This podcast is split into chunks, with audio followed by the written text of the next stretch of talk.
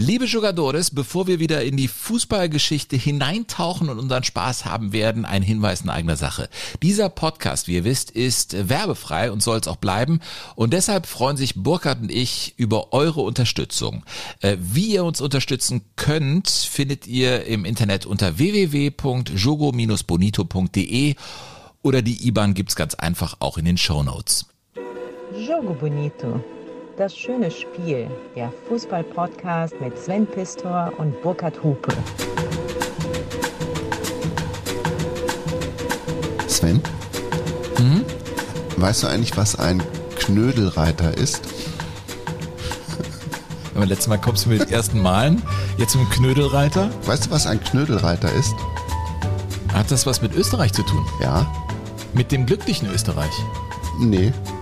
Ein Mit Knödelreiter. mit Fußball. Ein Knödelreiter Ist? Hat was mit Fußball zu tun. Ein Knödel, Knödelreiter ist ein Dribbler. Nein, das ist ein Pferdekuss. Ein Knödelreiter. Das ist ein Knödelreiter. Ehrlich? Und wärst du eher ein Nackenpatzerl oder ein Tachinierer? Trainiere auf jeden Fall. Auf jeden Schauspieler, Simulant. Ja, ihr siste. Ja, der Ja. Nackenpatzerl ist der schlechte Spieler, der Nichtskönner. Na, küsst die Horn. Ich habe von dieser Art der Fragen noch eine ganze Reihe mitgebracht, mein Ich habe aber null Punkte bislang, ne? Das ist richtig. Ja. Äh, tu Felix äh, Austria. Ja. Dieser Titel ist aus deinem Hirn entsprungen. Warum? Naja, weil das ist so ein geflügeltes lateinisches Wort tatsächlich in Österreich, um sozusagen das österreichische Lebensgefühl zu beschreiben. Du glückliches Österreich, tu Felix Austria. Und nachdem wir uns quasi hereingestürzt haben, also oder nachdem ich mich reingestürzt habe, kann ich das auch irgendwie ein bisschen nachvollziehen, weil ich äh, viele Dinge gefunden habe in der österreichischen Fußballgeschichte tatsächlich, wo ich dachte, ja, es gab durchaus auch glückliche Momente im österreichischen Fußball. Natürlich gab's die. Ja, nicht so viele, aber es gab sie. Ja, genau. Also es kommt so bei Österreich sofort so ein Bild beim Fußball von 78. Ist ja klar, ne? Cordoba. Da werden wir natürlich drüber sprechen. Du hast die 30er Jahre heute, die ganz entscheidend waren, ne? Ja, Prägend ich habe hab eine, ich hab eine österreichische Audiobibliothek gefunden im Netz tatsächlich, wo äh, Reportagen aus den 30er Jahren zu hören sind. Und da sind großartige Sachen dabei. Und ich habe eine Sache festgestellt, und das hat mich total begeistert. Die Österreicher sind musikverrückt. Das hatte man irgendwie ja schon noch gedacht. Aber auch die österreichischen Fußballreporter, die österreichischen Fußballer, alle sind sie irgendwie verrückt nach Musik. Blanke Bus sind unsere Schuhe, rot, weiß, rot wie Dress. Können wir gut Fußball spielen, gewinnen wir ein jedes Match. Aha. Interessant. Können wir gut Fußball spielen, gewinnen wir ein jedes Match. Der Ball, der ist zur Mitte gelegt, die Stürmer greifen ein. Der linke Flügel erwischt den Ball und zentert ihn zur Mitte. Zentert ihn zur Mitte. Er spielt ihn in die Mitte, ne? er flankt ihn in die Mitte. Ball und zentert ihn zur Mitte. Ich bin nach der Hütten.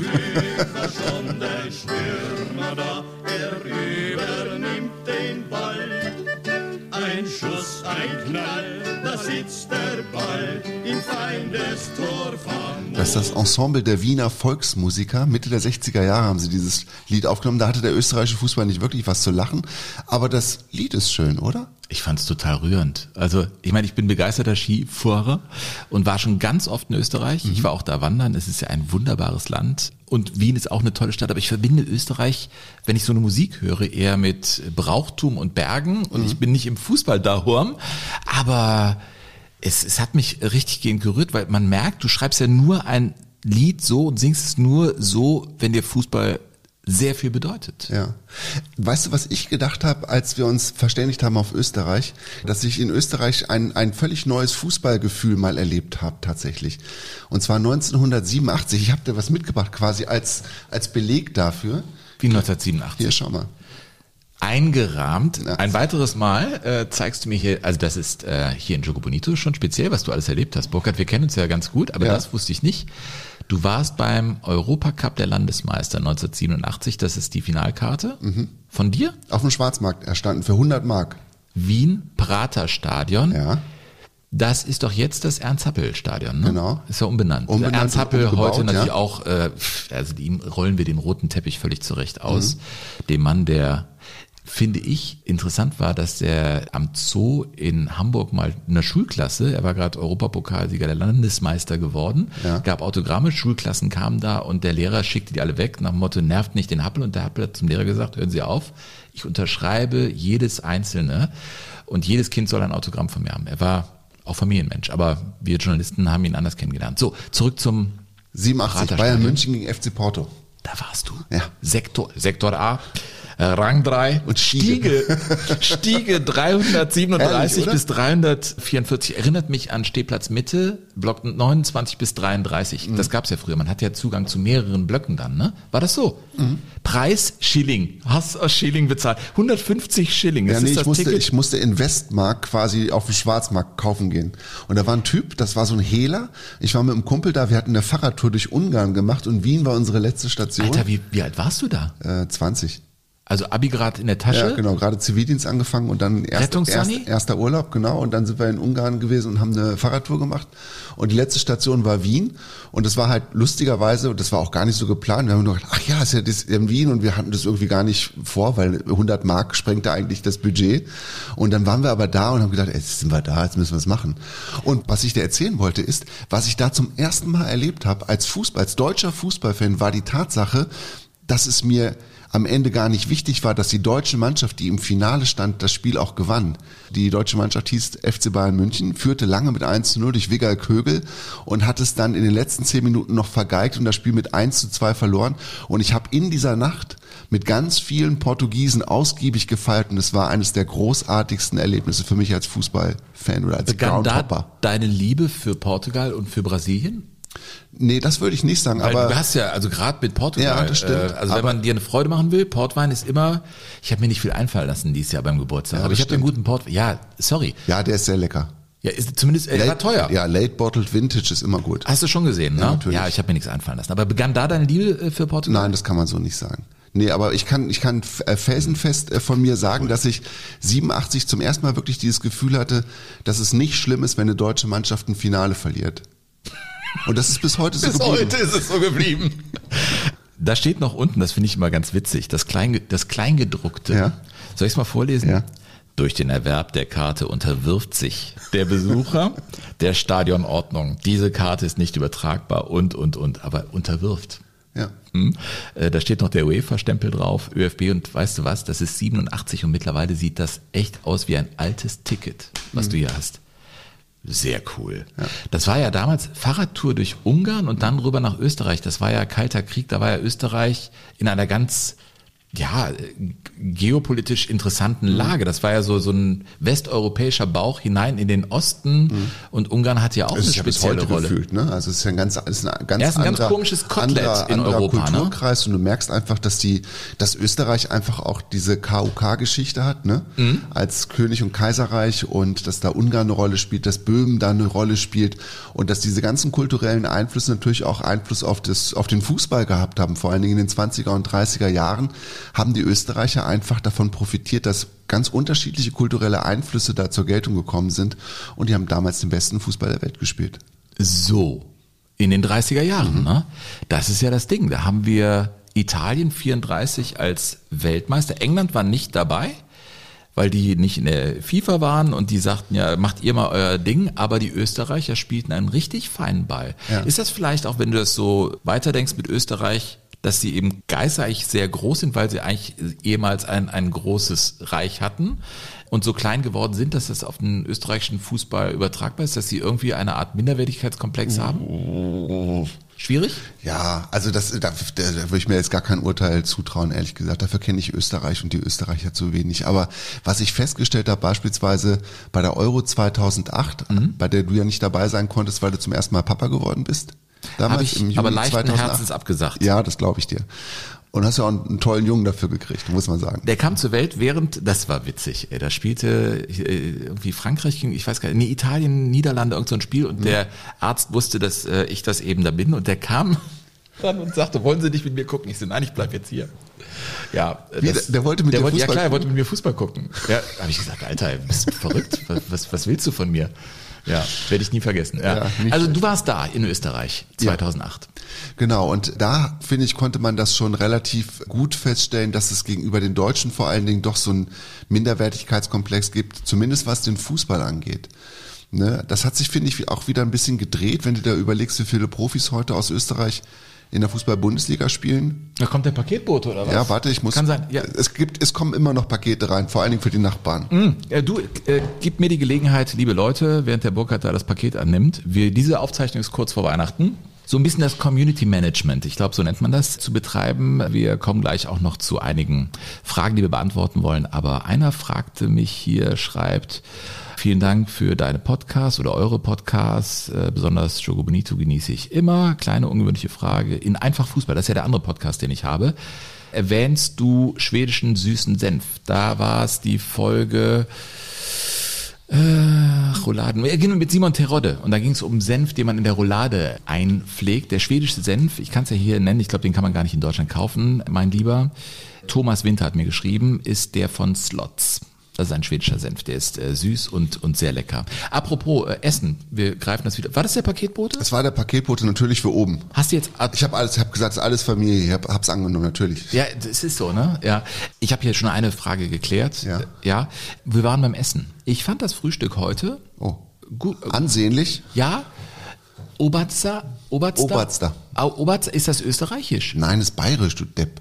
Ach so. Ich dachte, du hättest das aufgetischt. Ich, ah ja, mal noch aber Themenfrühstück einen oder kleinen was? Braun hatten wir, also den, den der, Ja, ja, da Melange, ja, Melange. ja, ey, Wiener Kaffeehaus. Also ich meine, Wien liebe ich ja auch. Ne? Das ist eine tolle Stadt. Ja.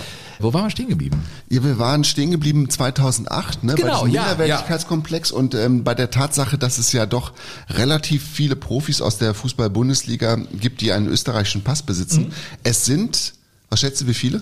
Österreicher in der Bundesliga. Ja, aktuell? Aktuell Also Weihnachten tippen, 2021? 72. Zwei? Ich habe jetzt einfach mal 72? Weißt du, wie Ja, das viel. Bundesliga-Profis Das ja, das ist, insgesamt nein, dann sagen wir 23. Oh, das war gut. Wie lang? 25. Ich wollte dich nur mal testen, Ja, Mann. komm, 73, ey. Die meisten Erste Liga, ja, erste, Die meisten- zweite. Ich habe den Eindruck, für die Österreicher reicht's irgendwie nicht für die, für die Premier League und deswegen kommen alle rüber in die Bundesliga. Ja, vielleicht. Also so den einen oder anderen könnte ich mir schon vorstellen. Ne? Also Alaba ist ja jetzt auch kein ganz schlechter gewesen. Das stimmt. Und woher kommen die meisten Legionäre? Was schätzt du? In Österreich. Nein, in, der- in der Ach, die Bundesliga. meisten Legionäre in der Bundesliga. Mensch, Ja. ich bin, bin ich irgendwie wach schon? Hallo, keine guten Ahnung. Morgen, McFly, Frankreich. oh, hast du auf meinen Zettel Nein. geguckt hier? Nein, in Mainz. Mainz besteht ja aus Franzosen. Dann haben wir viele in, In Gladbach? in überall. In Gladbach, in Dortmund doch 38. auch. Äh, 38. Ja, 38, hast du mal nee, gerade durchgerechnet? Zzz, 38. Ja. Ja. Ja, ja. Ja, äh, zurück zu Österreich. Ne? Oder nach Österreich. Ja. ja. Und wir haben ja jetzt gerade schon am Anfang ein bisschen Musik gehört und ich habe äh, festgestellt, dass äh, tatsächlich Musik eine ganz große Rolle spielt äh, bei Österreich und österreichischen Fußball und auch österreichischen Fußballreportern tatsächlich. Und der erste Fußballreporter, der so richtig berühmt gewesen ist, in Österreich war ein Professor für Geschichte und Latein an einem Gymnasium, Professor Willi Schmieger. Und der Willi Schmieger war nicht nur ein großer Reporter, sondern er war auch ein großer Sänger. Was braucht denn der Werner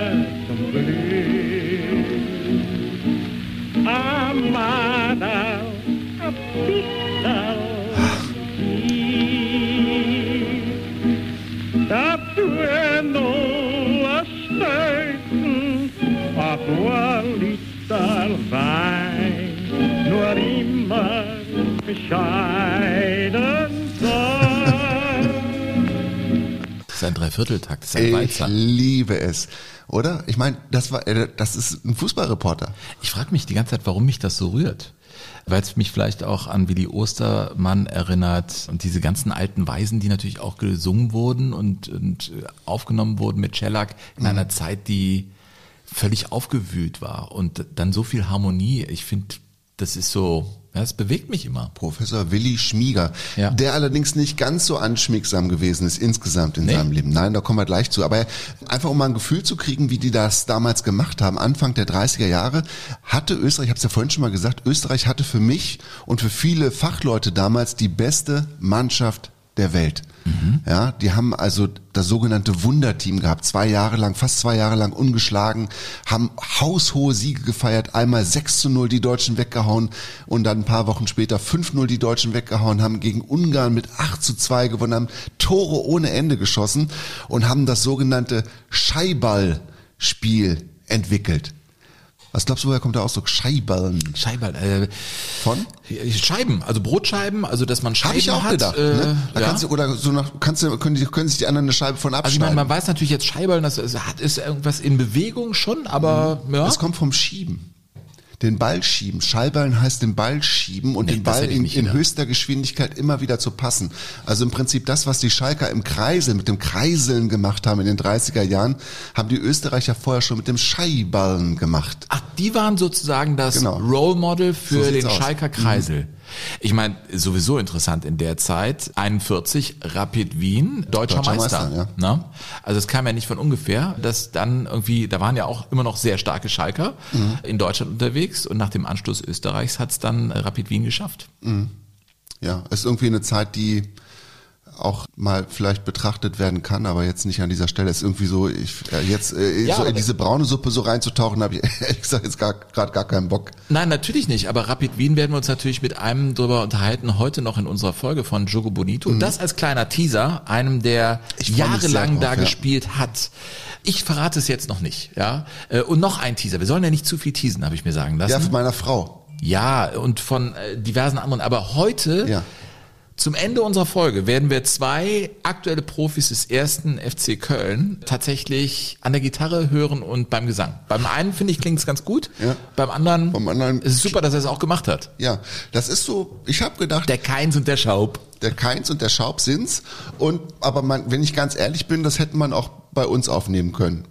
Also Wie? bei uns wird auch ge gesungen und ich gehe aber eigentlich gehe ich raus dann. Ja? Ja. Ja. Äh, Burkhard, äh, du hast weiteren Gesang oder? Nein, jetzt, äh, jetzt, jetzt pass auf, jetzt kommt der Professor, jetzt haben wir, sind wir ein bisschen vom Weg abgekommen. Wir sind ja immer noch in den 30er Jahren, Österreich, Wunderteam, großartiger Fußball und die ersten Live-Reportagen. Spiele werden komplett übertragen und Ja. ziehen Tausende vor die Lautsprecher auf Marktplätzen, überall da, wo, wo es eben Radioempfänger gibt. Und Professor Willi Schmieger war also der erste große Reporter und er hat damals 1931 vom Spiel Österreich gegen Ungarn berichtet, 8 zu 2, ich habe es schon gesagt, und davon sind tatsächlich Auszüge erhalten geblieben und einen habe ich mitgebracht. Schweidel bemächtigt sich des Balls mit wunderbarem Kopfstoß, sendet er das Leder die, an die Stange. Von dort prallt der Ball ins Netz. Vergebens bemühen sich die ungarischen Verteidiger, den Ball noch zu erhalten. Der Schiedsrichter hat schon gesehen, dass der Ball die Linie passiert hat. Unhaltbar, es steht 6 zu 2 für Österreich. Und schon ist Österreich wieder in Front. Ich habe nichts für die Zukunft gesagt, ich, habe, ich spreche nur für die Vergangenheit. Wir stehen 6 zu 2 und es fällt mir gar nicht ein, einen Sieg der österreichischen Mannschaft vorherzusagen, sonst habe ich sofort wieder die österreichische Mannschaft verknobelt. Ja, was, was die Wiener damals schon ausgezeichnet hat, oder? Klang schon irgendwie lässig. also es total, war nicht so ein Teutonengestampfe, sondern Nee. eine lässige Reportage, auch im Dreivierteltakt, ne? Ja, absolut. Also er ist wirklich äh, dafür gefeiert worden, der Willi Schmieger. Der war aber insgesamt, glaube ich, ein Typ, der schon ein bisschen sperrig gewesen ist. Der war auch Funktionär tatsächlich. Er war nicht nur Gymnasiallehrer und äh, Fußballreporter, sondern er war auch Funktionär in Österreich und der hat den Wiener Sportclub maßgeblich mit aufgebaut und war dann im Nachgang, also so zu Beginn der 30er Jahre, stolz darauf, dass er quasi als Cheffunktionär beim Wiener Sportclub dafür gesorgt hat, dass es den sogenannten ARIA-Paragraphen gab, der dafür sorgte, dass der Wiener Sportclub schon in den 20er Jahren keinen einzigen Juden aufgenommen hat und hat sich dann später auch von den Nazis natürlich instrumentalisieren lassen und hat aber nach dem Krieg darauf bestanden, dass er nur Mitläufer gewesen ist und hat sich da quasi von jeglicher Schuld spr- freisprechen lassen. Also den muss man schon auch ähm, so als gesamte Person sehen, den Willi Schmieger, der schön singen konnte, ja, der schön im Dreivierteltakt sich wiegen konnte, der schön erzählen konnte, aber der auch eine anstrengende Gesinnung gehabt hat. Okay. Ja, wir wollen ja auch hier nicht so ein fußballerisches Schlaraffenland kreieren, was, was Österreich natürlich auch nicht sein kann. Aber es gibt viele äh, schöne, überraschende Wendungen auch im österreichischen Fußball. Ich meine, wenn wir über Ernst Happel sprechen, sprechen wir auch über einen tollen Verteidiger mit einer spannenden Geschichte. Wir sprechen natürlich über das Wunder von Cordoba, ja, das Aus der deutschen Nationalmannschaft und über die aktuelle österreichische Liga. Ich habe den Eindruck, die sind die ersten, die zum Beispiel alles, was irgendwie ging, am Textil mit Werbung bepflastert haben. Das, Das machen die immer- heute noch, ne? Das fiel mir auf, egal wo. weil- Also es ist ja unfassbar. Arschbackenwerbung. Und ich finde, also hin und wieder gucke ich mir dann die österreichische Liga an. Äh, Echt? Und Ach, ja, vor allem, vor allem, ja, aber vor allem die Interviews, ja, hier zum Ach so. Beispiel. Günter Neukirchner, wie froh sind Sie denn, dass der Schiri jetzt abgepfiffen hat? Was soll die Frage jetzt sein? Ja, was ist die Frage jetzt? Erklären Sie mir das. Man hat Angst Was haben wir jetzt freuen, wenn wir 4-0 verlieren oder was? Bei uns haben wir ein paar die Hosen voll mit einem Kapitale eingefallen, mehr brauchen wir nicht sagen. Aber die Frage brauchen Sie mir auch nicht stellen. haben Sie nicht Angst gehabt vor einer noch höheren Niederlage? Den Eindruck äh, hatte man jetzt zum Schluss. Das ist die nächste Frage. Fällt Ihnen noch nichts Scheideres ein jetzt? Aber ich fühle mich sofort, ja, so. ich fühle mich sofort erinnert an irgendwie einen, der kein Liftticket hat und versucht, sich da irgendwie in den Lift zu schummeln und wird da rausgeschmissen. Die können eben auch anders, die Österreicher.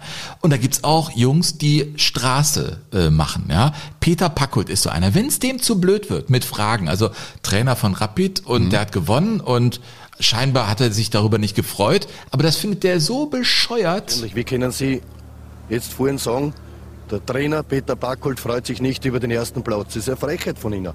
Wie können Sie meinen Namen da jetzt daherstellen und können auf einmal sagen, ich freue mich nicht? Also so viel Blödheit, wie Sie dort erzählen, ist schon einmal grenzenswert.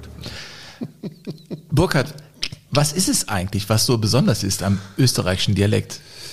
Ich glaube, sie haben einfach, sie, sie sind, können einfach direkter sein oder für uns klingt es direkter. Die Antworten sind nicht so verschwurbelt und keine Ahnung, aber es ist, es klingt, es, es nimmt einen Es einfach so eine immer an der Wucht, Hand. Ne? Es Ja, nimmt ja. einen sofort an die Hand. Ne? Auch die Nachfrage wird dann so pariert, dass du weißt, okay, wir beide haben jetzt hier echt ein Problem. Wie können Sie das, wie, wie kommen Sie auf den Gedanken? Oder wie kommen, kommen Sie auf den Satz, dass Sie ohne irgendeinen Grund auf einmal meinen Namen verwenden und sagen, der Trainer freut sich nicht von Rapid, weil wir Erster sind? Unnötige und dumme Stimmung von Ihnen gemacht. Das Kasperl dürft sagen, was wollt. Ich bin sauer auf Ihnen. Aber zu Recht und ich darf auch sauer sein. Ich darf auch sauer sein. Das ist, man muss Österreich eigentlich umarmen. Ja, ich mag das Land sehr tatsächlich. Also ich finde, es, es hat genauso natürlich so viele Facetten wie Deutschland auch hat, aber es gibt ganz vieles, was mich total abholt. Es gibt diese eine Pension, wo ich mal hinfahre im Zillertal zum Skifahren und da ist die, die Hotelmama, die auch immer dann das Essen macht. Es gibt nie Probleme bei der Bestellung und alles passt. Also egal was du bestellst, immer passt, passt. Und drei Minuten später hast du dann irgendwie deinen Humpen auf dem Tisch stehen und die wissen auch zu feiern. Ich war mal in Osttirol und war da mit meiner Familie und wir sind an einem Morgen aufgebrochen, um Murmeltiere zu suchen. Wie Murmeltiere. Ja, Murmeltiere in den Alpen. Okay. Und waren dann mit einem Ranger verabredet. Und dann stellte sich raus, dass der Typ, der quasi bei uns im Sessellift saß, schon der Ranger war, der Edi.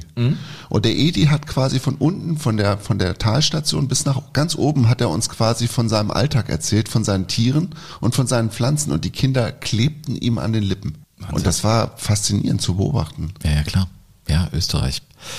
Viele, viele sehr gute Erinnerungen, ein, ein wunderbares Land und deshalb die Ausgabe in Jogo Bonito, Tu Felix Austria. Du glückliches Österreich, Burkhard. Ja.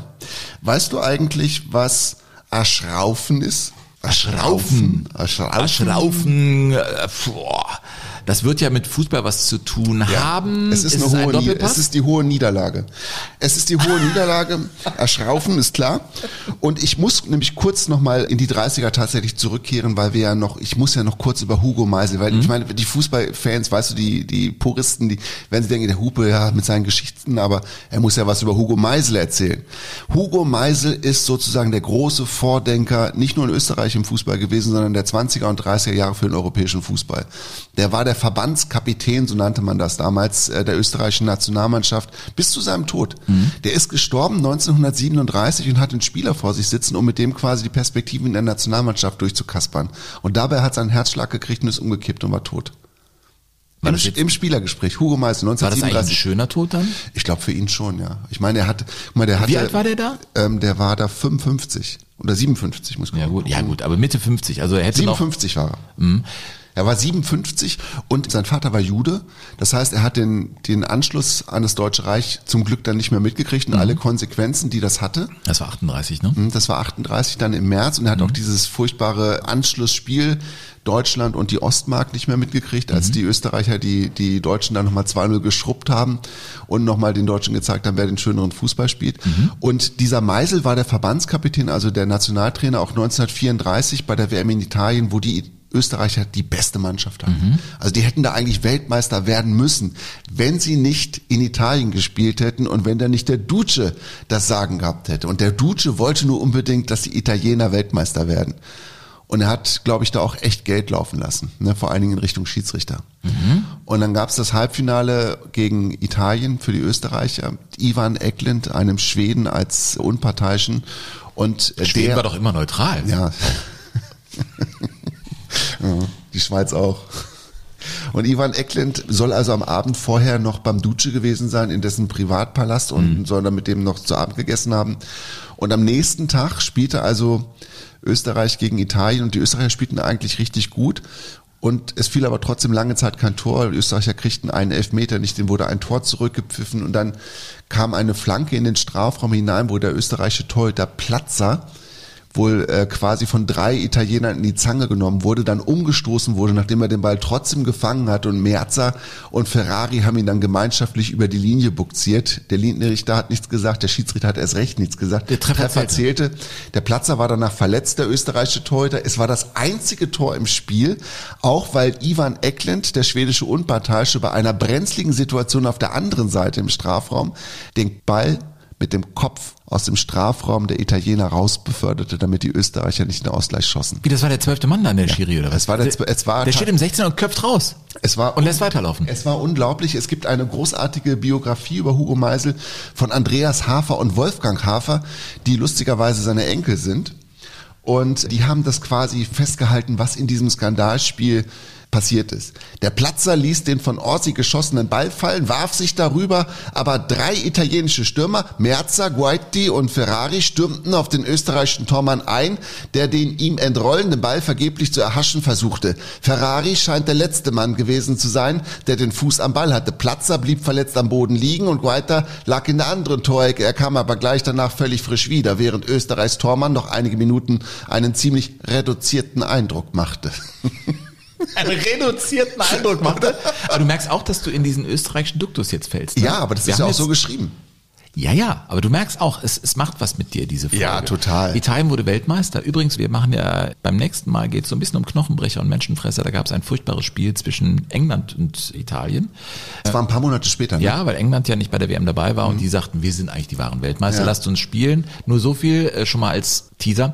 Mussolini hat da ein paar Alfa Romeo in Aussicht gestellt für seine Spieler, falls sie das Spiel gewinnen. Also diese Botschafter des Faschismus, das, das war ein ganz wichtiges Motiv für Ja, Mussolini. absolut. Mhm. Ja, es unterstützt nur das, was du auch jetzt sagst, dass der da den Ecklind hieß der. Mhm, Ivan Eklund. Ivan Ecklind da. Übrigens, das Spiel dann später im Highbury wurde auch von einem Schweden gepfiffen. Echt? Aber das war Olsson, ein anderer Schiri. Ach, aber der Eklund hat dann hier auch noch das Endspiel gekriegt und hat dafür gesorgt, dass Italien Natürlich, der Pozzo, Pozzo sollte doch als Kommissario da äh, das Ding machen. Vittorio. Pozzo. Ja, Kommissario Tecnico, ne, heißt das, glaube ich, oder? Das ist Italien. Italien machen wir auch nochmal. Das Ja, müssen wir müssen vielleicht Wir uns auch ein bisschen durch die Länder es, flügen ja. hier in Jogo Bonito. Ne? Ey, ey, wir müssen irgendwie dann, äh, auch ja, Italien ist auch mal ein Thema, Spanien sowieso. Ey, apropos Spanien. Mhm. Ja. Da war Ernst Happel übrigens auch mal Trainer. Weißt du eigentlich bei welchem Verein? Ernst Happel, Ernst Happel war einmal äh, in, in Spanien äh, Trainer. äh, Atletico Madrid. Nein, nein, nein, nein. Sag's. Äh, er war in Sevilla. Und das war eigentlich Bei seine Betis oder beim FC? FC Sevilla in der zweiten Liga dann seinerzeit, Okay. äh, 73 bis 75 und das war die einzige Station, bei der er keinen nachhaltigen Erfolg hatte. Er sagte, das war einfach ein Missverständnis. Er kam in den romanischen Ländern irgendwie anscheinend nicht klar. Ja, das, das war So eine schöne Stadt. so eine schöne Stadt, dieser Ernst Happel. Das ist ja auch so ein Name, an dem denkt man sofort. Also als wir anfingen mit, Mensch, okay, Österreich war bei mir Happel, die Eins und Bruno Petzai die Zwei. Daran dachte ich sofort. Und Ernst Happel, das, ja, weiß man einfach, Europapokal der Landesmeister mit dem HSV. Äh, deutscher Meister, Pokalsieger. Aber alle Spuren in Deutschland führen immer zum HSV. Und ich finde, es ist total interessant. Immer auf dieses Motorrad, auf dem er da saß, um das Training zu, um den Waldlauf seiner HSV-Spieler zu beobachten. Kennst du dieses Ja, Foto? dieses Foto ist wunderbar. Das ist so auch so ein, nicht so ein Pocketbike, das sieht also aber so ein bisschen crazy. Ne? Es, es sieht aus wie so ein Mitglied der Rolling Stones. Ja. Eine Kippe am Zahn. Welche Marke war es nochmal? Du hast nochmal nach. Belga. Belger. Zwei Packungen Minimum geraucht, äh, geraucht und er ist ja dann äh, schlussendlich auch an, an Krebs gestorben. Dieser Ernst Happel, 25 äh, geboren in Wien. Rapid Wien war seine große Liebe. Äh, mit Rapid Wien begann, äh, hat er auch den Zentropa-Pokal gewonnen. Es gab ja den Europapokal, das war der Zentropa-Pokal der Länder, die in Zentraleuropa lagen. Das war eher Süden, Südosten. Vor dem Zweiten Weltkrieg hieß das Ding Mitropa-Pokal tatsächlich. Und der, Mitropa-Pokal. und der Hugo Meisel, von dem ich gerade erzählt habe, der, der auch wirklich ein Visionär gewesen ist, was so Fußballwettbewerbe anging, Mhm. der hat diesen Mitropa-Pokal tatsächlich mit ins Leben gerufen. Mitropa übrigens Abkürzung für Mitteleuropa. Eigentlich schon gut, aber gesponsert tatsächlich Mitte der 30er Jahre schon von der mitteleuropäischen Schlafwagen- und Speisewagen Aktiengesellschaft. Kurz Mitropa, die es heute noch gibt übrigens. Die es heute noch Die gibt? es heute noch Das gibt. wusste ich nicht. Mit Sitz in Berlin, glaube ich. Das ist ja abgefahren. Da war äh, Rapid Wien auch immer mit dabei. Das war ja äh, die Mannschaft. Das ist ja ein ganz großer Verein in Österreich. Das ist ja überhaupt gar keine Frage. Und äh, dieser Ernst Happel war ein super Verteidiger. Der war ein super Fußballer. Ne? Der spielte natürlich auch in der österreichischen Nationalmannschaft und im Europapokal. Erste Runde. Landesmeisterwettbewerb gegen Real Madrid und Ernst Happel spielte da. Ja, ich weiß gar nicht, ob es das Spiel seines Lebens war. Es war auf jeden Fall eins, in dem er drei Tore schoss. Ach, als gegen, Verteidiger? Gegen Real Madrid. Der Elfmeter, Happel, tritt an, unhaltbar, 2 zu 0. Und der Zwei-Tor-Vorsprung von Real Madrid aus der ersten Begegnung in Madrid ist aufgeholt. Freistoß von Happel, 25 Meter, wieder ins Netz. Drei Tore eines Verteidigers, das dürfte einmalig sein. Ja, da führten die Wiener mit 3 zu 0, aber schlussendlich konnten die Madrilenen noch das 1 zu 3 machen und somit waren sie im Vergleich mit den auswärts geschossenen Toren weiter. Krass. Aber vor allem das Real Madrid ne, aus den 50er Jahren, also Ja, das muss man fast mal vorstellen. unschlagbar. Mhm. Unschlagbar. Und dieser Ernst Happel spielte da und auch in der österreichischen Nationalmannschaft 1954. Da war er ja auch mit dabei bei der 1 zu 6 Niederlage, unter anderem im Halbfinale gegen Deutschland, Burkhard. Ja, das war ein Spiel, da haben die Österreicher, glaube ich, noch ziemlich gelitten unter dem, was sie äh, im Viertelfinale auszuhalten hatten. Da gab es ja die Hitzeschlacht von Lausanne, das 5 zu 7 aus Sicht der Schweizer ein völlig irres Fußballspiel mit Hitzeschlägen bei, bei Spielern und äh, ich glaube 40 Grad im Schatten. Und die Österreicher haben da die, die Schweizer dann letztendlich niedergerungen, muss man sagen. Und ich glaube, die standen noch ein bisschen neben den Schuhen damals. Ja, und äh, dann haben sie im Halbfinale gegen Deutschland mit 1 zu 6 verloren und in der österreichischen Öffentlichkeit war dieser Ernst Happel, der immer auch ein Publikumsliebling war bei Rapid Wien. Ich meine, klar, wenn du drei Tore da gegen Real machst und auch ein echt guter Fußballer bist, der, der es hielt sich äh, lange das Gerücht, dass er auch bei einer seiner Trainerstationen, ich glaube in Belgien, zu Spielern gegangen ist und denen erstmal Technik beigebracht hat und eine Dose von der Latte geschossen hat und denen gesagt hat, macht das mal nach und wenn ihr die getroffen habt, dann könnt ihr duschen gehen. Und er hat es beim ersten Mal so die Legende getroffen. Ja. Äh, ja, ja, äh, und, und die Spieler eben nicht. Diese Geschichte hält sich. Er Ich kenne noch eine andere. Kann ich hier noch eine Ja. kurz rein dazwischen funken? Die fällt mir jetzt gerade wieder ein. Es gibt die Geschichte, dass Ernst Happel im Trikot der Nationalmannschaft, ich glaube, die haben damals gegen Luxemburg gespielt oder so, führten unheimlich hoch und er hatte mit seinem Torhüter Seemann gewettet, dass er auf jeden Fall ein Tor reinkriegt. Und die Luxemburger waren aber so schlecht, dass, sie da, dass es keine, keine Chance gab auf ein Tor. Und dann hat der Happel kurz entschlossen den Ball selbst genommen und an seinem Torhüter vorbei ins, ins Tor gesetzt. Mit voller Absicht erzielt das Eigentor nur, um die Wette zu gewinnen. Ja, das ist ich, ich weiß nicht, worum die gewettet haben, aber ich finde die Geschichte so Ja, irre. ich glaube, sein Vater war Boxer, also äh, irgendwie, er kam aus dem Arbeitermilieu in, in, in Wien, hatte irgendwie eine, also eine Kindheit in den 30er, 40er Jahren, das muss ich mir mal vorstellen. Und er selber war natürlich immer dem Wein und dem Spiel zugewandt. Er spielte gern Karten und dann wird er auch solche Zockereien gemacht haben. Zurück zu 54. Österreich verliert 1 zu 6. Die österreichische Öffentlichkeit ist natürlich entsetzt. Das war ja eine, eine Blamage und äh, die Mannschaft fuhr nach dieser Weltmeisterschaft von der Schweiz zurück nach Österreich. Nach Wien sollte es gehen für Ernst Happel zu seiner Rapid. Aber er merkte, ey, die Stimmung ist da mies und er stieg vorher aus. Er wollte den Empfang in Wien nicht irgendwie über sich ergehen lassen. Und dann wechselte er den Verein. Du musst dir vorstellen, Mitte der 50er Jahre entscheidet ein Ernst Happel, später ein Weltmann, ne, ich wechsle zu Racing Paris. Dann ging er zwei Jahre nach Paris und verdiente da dann sein Geld, ne, ehe er dann wieder zurückkam zu Rapid Wien. Aber das war auch eben Ernst Happel. Und ich glaube, ehrlich gesagt, da war in ihm angelegt, dass es auch einen Fußball außerhalb der österreichischen Landesgrenzen gibt. Und als Trainer hatte er dann die ganz großen Erfolge, unter anderem in Belgien, in den Niederlanden. Ich meine, er war ja bei der WM 78 auch Bonds Coach. Er war ja, Ja, Vize-Weltmeister mhm. mit den Niederlanden. Das vergisst man immer wieder bei Ernst Happel. Und dann ging's, Günther Netzer war der Manager, äh, rüber zum Hamburger Sportverein. Aber er soll kein Trainerdiplom besessen haben gilt als Erfinder des Pressings und Thomas von Hesen hat eine wunderbare Geschichte erzählt, die mir dann auch, als ich mit Jimmy Hartwig sprach, der hat diese bestätigt, diese Geschichte, dass die mal ein Spiel hatten bei Waldhof Mannheim und Ernst Happel, HSV Meister, alles toll, toll, toll. Ja. Der hat zu den vier Offensivspielern gesagt, wenn ihr über die Mittellinie zurückkommt, werdet ihr sofort ausgewechselt. Ihr bleibt vorne. Vorne? In der vorderen Spielhälfte. Nee. Und das waren so, Ans ja, das waren Ansagen von ihm und die wussten, das sagt der Alte nicht einfach so. Der hat ja nicht viel geredet, mit der Mannschaft dann schon, aber das war von ihm eine klare Anweisung. Ich, ich mag ja solche crazy Dudes, die mal irgendwie alles auf links drehen und sagen, so machen wir das jetzt hier. Ey, heute ist der Stürmer der erste Verteidiger. So ist Damals nicht? Hans Happel. Ja, absolut. Das, weißt du, dass, dass Ernst Happel übrigens, und dann kommen wir wieder ein bisschen zur Musik, Ernst Happel ist sozusagen die Inspiration gewesen für einen der fußballkritischsten Songs, die es in Österreich jemals gegeben hat, der Opitz und der Zwirginer sind zwei äh, fiktive Fußballer. Der Opitz? Der Opitz und der Zwirginer sind zwei Fußballer, die nur aufs Geld aus sind. Ja, und die also quasi den kalten Profit dem heißblütigen Fußballerherz alles vorziehen, denen das völlig Schnuppe ist, wo aber das ist heute aufgelegt, das Lied, oder das was? von 1957. Der Opitz und der Zwirginer. da haben die doch kaum Geld verdient. Ja, aber trotzdem. Trotzdem ist es also mit ganz viel Argwohn, aber auch mit dieser typischen wienerischen Gelassenheit beobachtet worden. Den Fußball unterstützen ist die erste Bürgerspflicht. So hieß es kürzlich erst auf einer Tagung. So denkt doch nebenbei eine große Brauerei und zahlt der ganze Fußballübertragung. Aber der Opitz und der Zwirschiner haben ja nix von denen. Drum ist das eine Purzenschweinerei. Ja. Der Opitz und der Zwirschiner. Ja. Und äh, das Lied geht halt noch fünf Minuten so weit. Das ist ungeheuer bissig. Also ich habe ich hab den Text aufgefressen, als ich es zum ersten Mal gehört habe. Ich habe es übrigens aber auch jetzt erst kennengelernt. Also ich kannte das vorher gar nicht. Und es endet dann. Opitz und der Opitz und der Zwirschiner sind beide auch vom Lied völlig erschöpft und stellen fest, dass sie jetzt auch fürs Lied wieder kein Geld kriegen und finden das total blöd und hangeln sich jetzt quasi dem Finale dieses Songs entgegen. Aber die wollen doch nur Geld. Ja. Mir geht die Luft da. Der Fürst einmal weg. Schaut da was an, jetzt haben uns die Luxemburger das sechste Goal geschossen. Da kannst nix machen, das sind Amateure.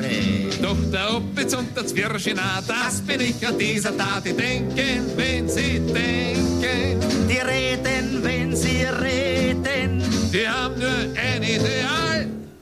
Jetzt hab ich's vergessen. Geh, wenn wir eh nur eins haben. Äh, Gerade hab ich's noch gewusst. Haben nur ein Ideal. Was war's? Den Spurt. Na, Den bist denn Spurt. du deppert? ja, das war's. Den Spurt. Großartig. Ja, vergleichbares Lied gibt es in Deutschland nicht, glaube ich. Ja, ja, ich, ich finde ja, die Tonsteine scherben kannst du äh, ganz gut Ja, hören. mittlerweile Und schon, an den Fußball denken.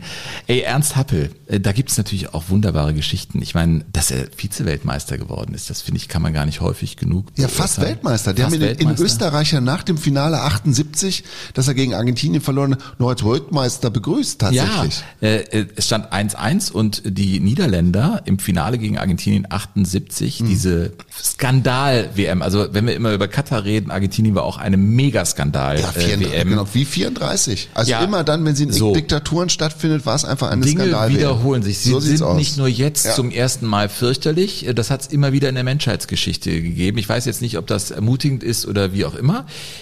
Aber da stand es 1 zu 1 und die Niederländer treffen den Pfosten in Ja. den Schlussminuten. Bob Rensenbrink, ich erinnere mich. Und der Happel sagte aber, selbst wenn wir getroffen hätten, wären wir kein Weltmeister geworden, weil dann hätten sie zehn Minuten weiterspielen lassen. ja, und das klingt, es klingt lustig. Ich, mir bleibt das Lachen fast im Halse stecken, aber es ist genau richtig, was er sagt. Ja, natürlich. Und dann ist er Vize-Weltmeister, kommt zurück. In den Niederlanden wird er gefeiert. Ich meine, er hat da große Erfolge gefeiert. Der war auch in Belgien erfolgreich, aber auch bei Feyenoord Rotterdam. Da wurde er Meister. Im Europapokal war er da siegreich. Er hat in Den Haag hat er trainiert. Das war seine erste Erfolgstrainerstation.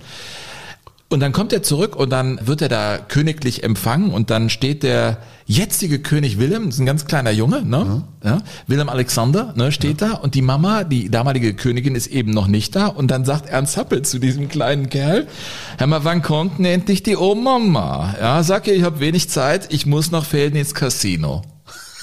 Nach Felden ins Casino? Das war ihm wichtiger. Die kannte ich nicht, die Geschichte. Ja. Die ist super. Die ist steht der super. kleine Willem Alexander, was will der denn von mir?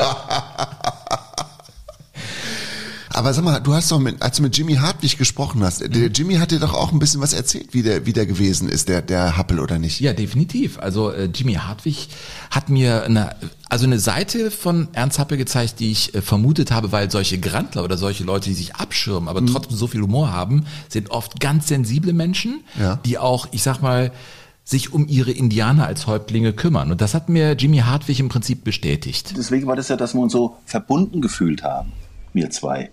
Weil wir waren auf einer Welle. Er hat mir immer gesagt, wo er groß geworden ist in Wien, das ist ja dasselbe, wo ich groß geworden bin, dass er auch ein Schlitzohr gewesen ist. Zu mir gesagt, du bist ein kleines Schlitzohr, Hartwig, aber ich musste genauso durchkämpfen, wie du das gemacht hast. Ich bin eine ehrliche Haut, wie du, oder wie, das, das ist toll. Uns hat geklappt. Beim Ernst Happel darfst du keinen Fehler, aber du durfst ihn nicht bescheißen. Ne? Du durfst ihn nicht anlügen in irgendeiner Form. Und von Anfang an, und ich bin einer der wenigen Spieler, den er ins Krankenhaus begleitet hat, wenn er verletzt war, weil er wissen wollte, ob ich fit war. Äh, Ein Welttrainer wie Ernst Happel nimmt einen kleinen Jimmy mit und guckt, dass er spielen kann und fährt in die Klinik und erkundigt sich da. Also das hat es schon lang, was war mal vor lang nicht gegeben. Also da war ich auch glücklich. Und Der hat jeden, ob, ob das der Zeugwart war oder der Aus äh, Ergänzungsspieler, die hat er alle gleich behandelt. Da gab es keinen Beckenbauer, ist genauso behandelt worden wie der, der, die Nummer 15. Also da ist er ein ganz großer gewesen. Ja. Und Günter Netzer, der damals Manager war beim Hamburger Sport war, der die Idee hatte, diesen sperrigen Menschen aus Österreich zu holen, äh, sagte, er sei der erste menschliche Schleifer, den er je getroffen habe. Günter Netzer über Ernst Happel. Also ich glaube, der war den Leuten, mit denen er gearbeitet hat, natürlich auf eine gewisse Weise zugewandt. Aber äh, wenn es um Journalisten ging, da war er natürlich schon ein bisschen eckig. Ne? Szene äh, nach dem Spiel. Ich finde so eine spießige Frage, manchmal gibt es so spießige Fragen Ja, aus gibt's dem heute Plenum. noch. Gibt's heute noch. Ja. So, so ich, ich verstehe das manchmal nicht. Also da sind die Niederländer zum Beispiel in ihren Pressekonferenzen, da geht's ja richtig rund. Mhm. Ne? Also da sind auch richtige Streitgespräche. In Deutschland werden Dinge einfach immer nur abgefragt. Ich finde diese Demutshaltung immer so, so unwürdig für unseren Berufsstand manchmal. Aber hören wir mal. Herr Happel, der HSV hat eine beispiellose Erfolgsserie. Äh, welchen Anteil hat denn der Trainer an dieser Serie? Der gute Mannschaft sehr wenig. Ist der HSV eine optimal besetzte Mannschaft? Ja, sicherlich ist er eine optimale Mannschaft, weil es eine Spitzenmannschaft ist. Darf ich noch zwei Fragen zum Spielstand? Ja, ist genug Fragen gestellt. Also, so viele Fragen habe ich das ganze Jahr nicht. Ja. Und man hat auch nicht immer alles verstanden, was er gesagt hat. Auch die Spieler nicht, weil der so ein Nee. Kauderwelsch hatte aus Österreichisch, äh, Belgisch, äh, Niederländisch und Deutsch. Also, aber diese Fragen ist ja furchtbar. Also diese Fragen sind ja heute, sind heute noch genauso scheiße wie damals zum Teil. Ja, war da letztens Bo Svensson. Ihr fragt ehrlich nicht nach der einen Szene, also wo Leute irgendwie ganz offensichtliche Dinge, ich weiß gar nicht, woher das kommt, nicht fragen. Ich kann das äh, auch nicht verstehen. Aber wir sind bei Happel und bei ja, Lastern. Ich meine, du hattest, wie hieß nochmal die Zigaretten? Belger. Belger, er hat geraucht ohne Ende. Und das hat ihn natürlich dann am Ende, war er gezeichnet vom Krebs, da war er nochmal Trainer der österreichischen Nationalmannschaft. Er wurde verehrt, er ist ein Held. Nach ihm ist das Stadion jetzt das größte da benannt und das völlig zu Recht. Thema Rauchen und sein Humor. Ich finde, das erklärt Ernst Happel äh, sehr gut. Ich werde aber sagen, äh, ich habe kein Rauchverbot bei meinen Spielern. Da ich ich sage nur, ich will niemanden rauchen sehen. Das ist doch, das ist doch einfach geil. Burkhard, ich möchte äh, schließen mit einem Zitat, das ich gefunden habe von äh, Ulfert Schröder. Kennst du den? Das ist ein Journalist. Ein Journalist in Mhm. Österreich, ne, glaube ich. Ich würde sagen, er ist ein Poet. Es gibt dieses Zitat von Ulfert Schröder und ich finde, das ist einfach so, so toll. Ich hoffe, dass ich es jetzt einigermaßen vorlese. Also, was ist Ernst Happel? Ulfert Schröder schreibt, Schwärmer, Fatalist, Zyniker, Verächter, Lästerer, Charmeur, Romantiker, in Happel finden sich alle Farbnuancen des morbiden Regenbogens, der sich vom Prater zum Zentralfriedhof über die schöne Donau spannt. Ach, so möchte ich auch schreiben können. Schon gut, ne? Ja, ist schon sehr, sehr gut.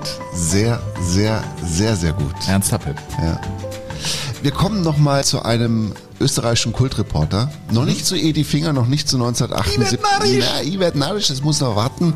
Äh, Wir haben die 50er Jahre nochmal, noch mal ein kurzer Rückschritt sozusagen in unserer Erzählung. Aber es ist wichtig, es ist deshalb wichtig, weil wir uns jetzt um Heribert Meisel kümmern. Das ist der sozusagen der Herbert Zimmermann der österreichischen Rundfunkreporter. Und dieser Heribert Meisel ist auch für uns, also die wir jetzt quasi in dritter oder vierter Generation folgen am Mikrofon in den Stadien dieser Welt, durchaus wichtig gewesen. Warum? Weil Heribert Meisel in den frühen 50er Jahren Standards gesetzt haben, die alles aufgehoben haben, was vorher wichtig war. Ja, also dieses schwere, so diese, diese, diese kriegsähnliche Sprache, dieser Duktus, den die Reporter über viele Jahrzehnte hinweg hatten, der wurde von Heribert Meisel aufgehoben. Und zwar 1951, die Situation war folgende, Deutschland spielte im Praterstadion gegen Österreich und die Deutschen hatten nicht genügend Geld, einen eigenen Reporter zu schicken. Und Heribert Meisel musste also das Spiel nicht nur für den österreichischen Rundfunk übertragen, sondern auch für die deutschen Rundfunkanstalten. Und er machte das mit einer Grandezza und mit einer Leichtigkeit und mit einer Spielfreude, die damals beispiellos gewesen ist. Ein gefährlicher Angriff der Deutschen. Mebus, der kleine blonde Kölner, treibt das wieder nach vorne und spielt ab zu Morlock. Ist es der Morlock?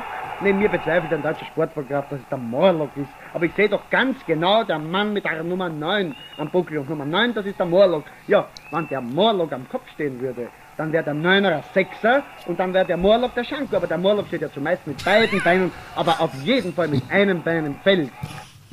Humor! Ja. Oder? Das ist Mutterwitz, das ist gute Reportage. Absolut. Also absolut. Das ist, ich finde es ich find's richtig toll. Ja. Und er hat, die Deutschen haben das Spiel 2 zu 0 gewonnen und es ist ihm echt schwer gefallen, als, also er hat, ich meine, er hat die österreichische Nationalmannschaft, den österreichischen Fußball tatsächlich geliebt und am Ende musste er dann halt feststellen, dass die Deutschen dieses Spiel gewonnen haben. Da ist der Schlusspfiff. 2 zu 0 für Deutschland. Und abschließend hoffe ich, dass Sie nicht böse darüber waren, verehrte Sportfreunde in Deutschland, dass Ihnen ausgerechnet ein Wiener den verdienten deutschen Sieg im Wiener Praterstadion übertragen durfte. Auf Wiederhören. Ich verabschiede mich als, also bitte, ich kann mir nicht helfen, doch irgendwie Verräter meines Stammes, denn letzten Endes bin ich ja doch ein Werner. Ihr am Boden zerstörter Heribert Meisel. Oder? Es ist alles drin. Es ist nat natürlich spielt er auch damit. Ja, also natürlich ist der Sport auch das, das Mittel zum Zweck für ihn, um sich selbst ein bisschen zu inszenieren. Aber das hat es halt bis dahin nicht gegeben.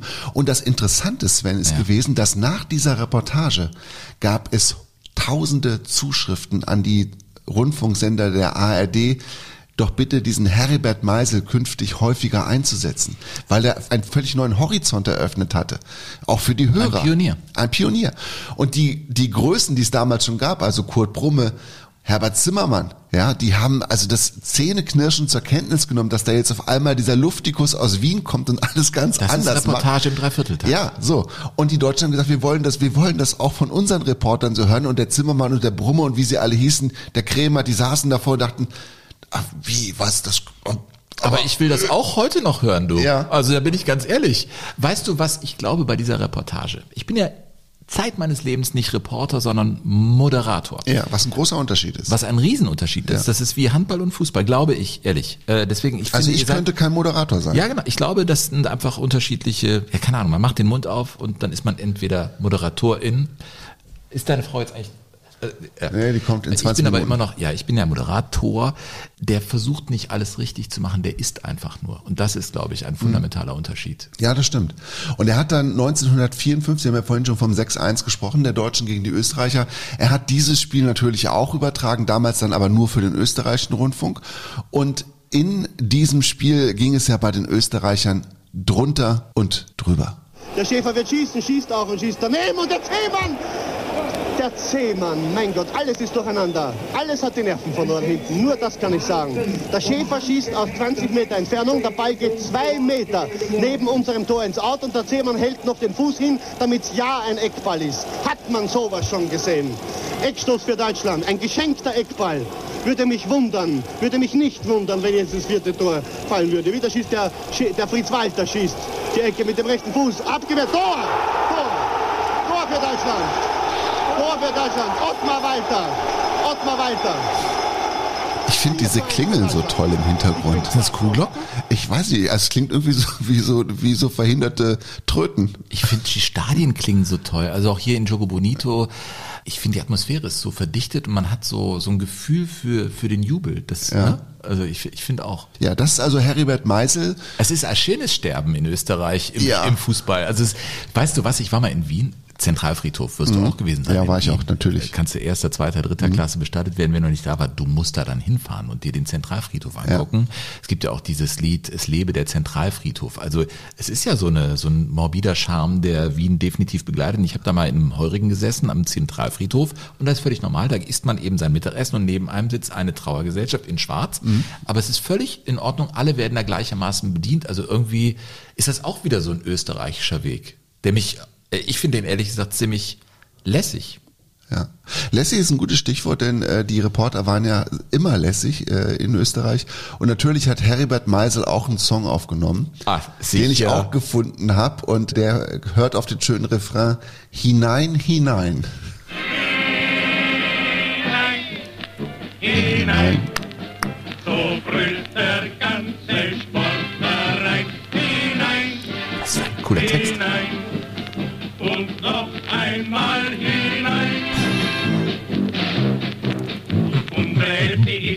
heute groß in Form. Das ist alles schön und gut, aber die Verteidigung ist doch alles eher als enorm. Und der Ball, der läuft so schön von Mann zu Mann. Naja, nur abwarten und Tee trinken. Wir werden ja sehen, ob einer von euch schießen kann. Und die Läufer spielen, als ging es um ihr Leben. Aber, aber, ich bitte Sie, es geht doch wirklich beinahe jeder Pass daneben. Und der Sturm, der steht vom Tor und das ist leer. Ja, ja, nur Kaufregung, meine Herrschaften, wenn's halt nicht abseits gewesen wäre. Die Stimmung ist zum Sieden, heißt der Walter, der läuft vor. Er hat den Ball und schießt hinein und alles brüllt im Chor. Tor!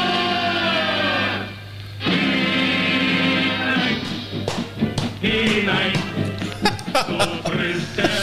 Ja. Burkhard, in welchem Archiv hast du das denn gefunden? Auch in dieser, in dieser österreichischen Medienbibliothek tatsächlich. Und ich war auch Lebensfreude pur, die in mir echt, erwächst. echt, echt glücklich. Ja. ja, das Leben von Heribert Meisel ging leider viel zu schnell zu Ende. Übrigens auch wie das von Herbert Zimmermann, der ja durch einen Autounfall ums Leben gekommen Mhm. ist. Der deutsche Kultreporter von 54. Heribert Meisel ein bisschen vorher, 1966, an Krebs gestorben. Tatsächlich, hatte Knochenkrebs. Und lag dann die letzten Wochen auf der äh, Palliativstation im Wiener Krankenhaus. Und war aber bis zuletzt noch Chefkolumnist des Wiener Kuriers. Und hat dann also auch fleißig nach wie vor seine Kolumnen geschrieben, obwohl er wusste, dass er nicht mehr lange zu leben hatte, die allerdings dann auch schon stark vom Morphiumkonsum geprägt waren. Also man wusste nicht mehr so richtig, was er eigentlich sagen wollte. Aber der Wiener Kurier mit seinem Sportchef hat den so geschätzt, dass die dann seine Kolumnen genommen haben, haben die abholen lassen und haben sie auch gedruckt und haben nur eine einzige Ausgabe gedruckt, nur für ihn, dass er das Gefühl hatte, dass er immer noch Teil vom Ganzen war. Ach, der hat, Er hat also eine dann- eigene Zeitung quasi gekriegt, nur mit seiner Kolumne. Weil sie ihn schützen wollten, weil Genau. er nicht mehr im Vollbesitz Genau. seiner geistigen äh, Kräfte war. haben sie quasi das, was er geschrieben hat, haben sie dann so abgedruckt und dann hat er die Zeitung gekriegt und da stand dann Herbert also wie Meisel. das Leben der anderen eigentlich. Genau, Dann. ja. Das haben sie quasi für ihren für ihren großen Meisel gemacht und das, das habe ich, äh, als ich das jetzt gelesen habe, das hat mich total ergriffen. Ja, auch gerührt eigentlich. Das ist ja total. eine Wertschätzung, die ich dann wiederum schön finde eigentlich. Und einer seiner fleißigsten Schüler und äh, gelehrigsten Schüler ist ja der Edi Finger gewesen. Der Finger Edi. Ja, und jetzt kommen wir dann zum zum zum großen Glück von 1978, ein großes Glück für die für die Österreicher natürlich, die es ja dann geschafft haben, die Deutschen quasi in der Zwischenrunde im letzten Spiel mit 3 zu 2 zu besiegen und ja, ich musste sie mitbringen, Sven, es, Es geht ja nicht geht an- doch es nicht, geht ja anders. nicht Also bitte, liebe Leute, in Tu Felix Austria wirklich glückliche Österreicher. Es gibt Beifall da kommt Kranke vorbei, diesmal ist daneben Bewacher, ist im Strafraum, im. Tor! Tor! Tor! Tor! Tor! Tor! Im wer narrisch, Frankreich ist eins, drei zu zwei für Österreich. Meine Damen und Herren, wir fordern um den Hals. Der Kollege Rippe, Ja. der diplomische Approach, wir pusten uns ab. 3 zu 2 für Österreich. Durch ein großartiges Tor unseres Kranke. Er hat alles überspült, meine Damen und Herren. Und warten Sie noch ein bisschen, warten Sie noch ein bisschen, dann können wir uns vielleicht ein, ein Viertel genehmigen. Was also sagt- das, das muss miterlebt haben. Der Oberstudienrat Hupe, was sagt der denn? Der Geheimrat. Ja, es ist einfach, es ist einfach toll, oder? Dass er, ich meine, die waren natürlich immer ein kleines Team und der eine hat irgendwie die Leitung aufgebaut, das war der Diplom-Ingenieur, der hat dann dafür gesorgt, dass das Kabel, das durch den Atlantik durchführte, auch gefunden wurde und so, ne? Aber das ist schon, ähm, das ist schon ganz große Fabulierkunst gewesen. Fußball ist immer schon auch Unterhaltung gewesen. Äh, ich finde, wir sezieren den Fußball manchmal viel zu sehr und äh, gucken gar nicht auf das Unterhaltsame, sondern nur auf Fehler und auf das, was jetzt gerade funktioniert oder eben auch nicht, auch in der Reportage. Übrigens hat der Edi Finger zusammen mit seinen Sportjournalistenkollegen vor der WM 1978 selbst. Lass mich was raten. Gesungen? Richtig. Nein! Aber ehrlich, ich finde, die machen das besser als die Deutschen. Ja, ist, weil sie halt musikalisch sind. Die sind irgendwie, die, die lernen das auf der Hütten, da hat einer eben die Gitarre dabei und da wird, wird gesungen. Ja? Die haben gesungen. Ich meine, die waren mal wieder bei der WM dabei. Die waren mal wieder dabei, zum ersten Mal nach 20 Jahren. 58 das letzte Mal, Ja. da sind sie nur 15. geworden, ne? Bei der WM. Von 12. Habe ich doch eben gelegt. Ja, stimmt, ja. Stimmt. Ja, ich du wollte verunsicherst mich, ja, ja? das weiß ich. Nein, Österreich war richtig schlecht und Ja. dann waren sie super lang nicht dabei, aber dann waren sie wieder dabei. So, wir, das sind die 70er Jahre? Von den MNN Charts. genau. Oder? Hört man. Ja. Ja, bitte, sing doch mal, Meine Jungs. Damen und Herren, es ist mir eine große Freude, Ihnen präsentieren zu dürfen die österreichischen Sportreporter. Grüß euch, wir sind aus Österreich. Wir sind wieder mit dabei. Grüß euch, wir sind aus Österreich.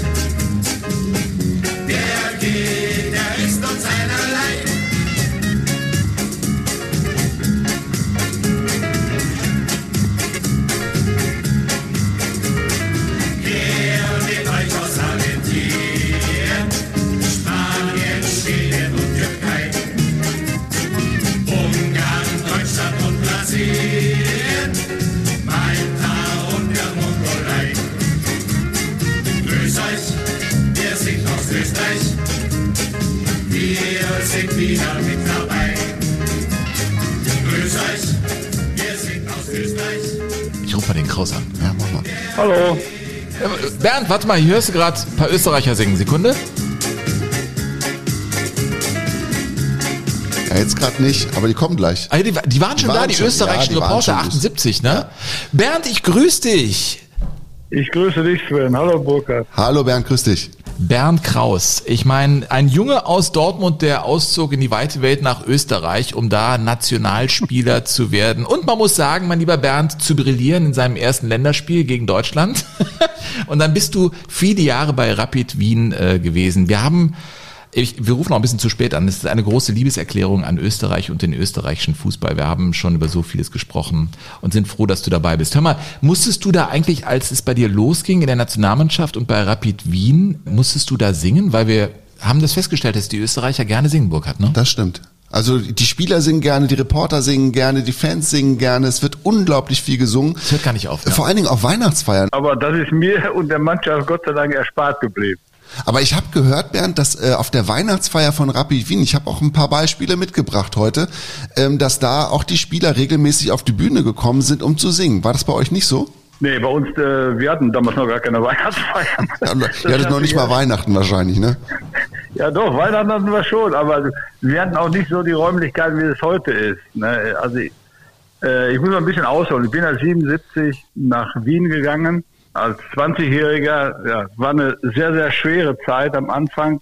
Nichts verstanden, kein Wort verstanden, wenn die in ihren Dialekt verfielen. Ich muss vielleicht kurz sagen, mein lieber Bernd, du bist gebürtig aus Dortmund und hast beim SV Schüren das Kicken erstmal gelernt, fünf Jahre da gespielt, dann beim BVB von 76 bis 77 und dann bist du zu Rapid Wien gegangen und hast da zwischen 77 und 83 191 Spiele gemacht, 18 Tore und danach ging es für dich nach Gladbach und du bist ja ein sehr, sehr erfolgreicher Fußballer gewesen und auch ein Trainer.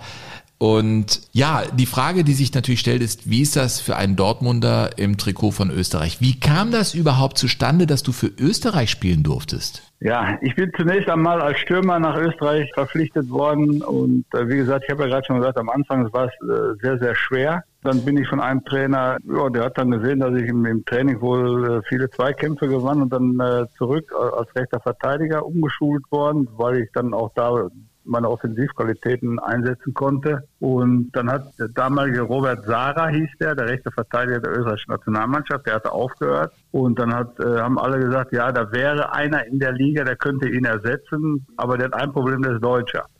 Und dann ist der österreichische Fußballver Fußballverband an mich herangetreten oder über den Verein und dann äh, hat es geheißen, ob ich mir das vorstellen könnte, in der Nationalmannschaft zu spielen. Da habe ich gesagt, ja, weil das immer mein Traum war, wieder zurück in die Bundesliga zu kommen. Und dann habe ich gedacht, das geht eigentlich nur, wenn man international spielt. Mhm. Bin dann Österreicher geworden und habe dann ja, leider in meinem ersten Länderspiel ist mir ein Eigen, mein, glaube ich, mein einziges Eigentor unterlaufen. Gut, ein abgefälschter Schuss, aber war halt ein Eigentor und das ausgerechnet gegen Deutschland. da war ich dann erstmal Staatsfeind Nummer eins, ist ja klar. Du, deine so, dann, den, ja. den, haben wir auch noch gebraucht, den Piefke und so. Piefke, ne? so nennt man die Deutschen ja, in Österreich. So ne? Ja, mit mit ja. was musstest du denn da in deinen Wiener Jahren kämpfen? Und hast du in den sechs Jahren auch diesen Schmäh für dich entdeckt? Es gibt ja hm. diesen besonderen Humor, die besondere Sicht auf das Leben. Wie würdest du sagen, wie ist das in Österreich? Was hast du da kennengelernt? Gott sei Dank habe ich es nicht mit den Großkopferten zu tun gehabt, sondern eigentlich nur mit Sportlern, weil so es gibt ja die Wiener sind ja nicht gut gelitten so in ganz Österreich, weil, weil die meinen äh, teilweise sie wären was Besseres oder so und aber mit den Leuten habe ich Gott sei Dank nichts zu tun gehabt, sondern da man ja im Sportbereich war und nur mit den Sportlern unter sich war, äh, war es alles ein bisschen einfacher. Natürlich, der Schmäh, wie man so schön sagt, der rennt heute noch. Wenn ich, ich, hab, ich bin ja im Legendenclub von Rapid Wien, ich kriege jedes Jahr meine Jahreskarte zugeschickt. Und hin und wieder äh, bin ich auch dort bei Spielen und äh, dann rennt natürlich der Schnee und der, der Gründer dieses Legendenclubs, das war ein ehemaliger Torwart, der mit mir gespielt hat, der sagt dann natürlich auch immer, da ist der Piefke wieder, dem haben wir erstmal das Fußballspielen beigebracht und so. ne? Und so, so läuft das dann halt. Ne? Also, naja gut, ich meine, Österreich hat ja 78, da warst du ein Jahr da, auch äh, 3 zu 2 gegen Deutschland gewonnen. Also da kann ich mir vorstellen, war das für dich ein emotionales Spießrutenlaufen da in der österreichischen Liga als Deutscher, ne? Ja, natürlich. Das war, war ja auch, äh, ich habe ja den umgekehrten Weg gewählt, weil die, ganzen, äh, viele Österreicher war immer das Ziel, dass sie in die deutsche Bundesliga kommen, ist ja heute auch noch so. Und viele haben es ja auch geschafft. Und wie ich, wie gesagt, ich bin als junger äh, Spieler den anderen Weg gegangen. Der war nicht ganz so einfach, habe ich am Anfang schon gesagt, aber ja, da hat man halt auch Durchsetzungsvermögen äh, gelernt und ich kann mich einfach äh, eigentlich nur an schöne Sachen erinnern. Wir haben dann eine super Gemeinschaft gehabt. Ich habe mit Hans Krankel gespielt, der auch 73, äh, 78 Deutschland abgeschossen hat und das war ein großartiger Spieler. Dann habe ich mit dem Antonin Panenka, den Panenka-Elfmeter, den kennt man ja heute noch, mhm. äh, gespielt und habe damals zum Tonda gesagt, als er verpflichtet wurde. Und dann habe ich zu ihm gesagt, Tonda, wie kannst du so einen entscheidenden Elfmeter um die Europameisterschaft, wie kannst du den lupfen? Was hat Bernd, was will Torwart? Torwart muss ich werfen.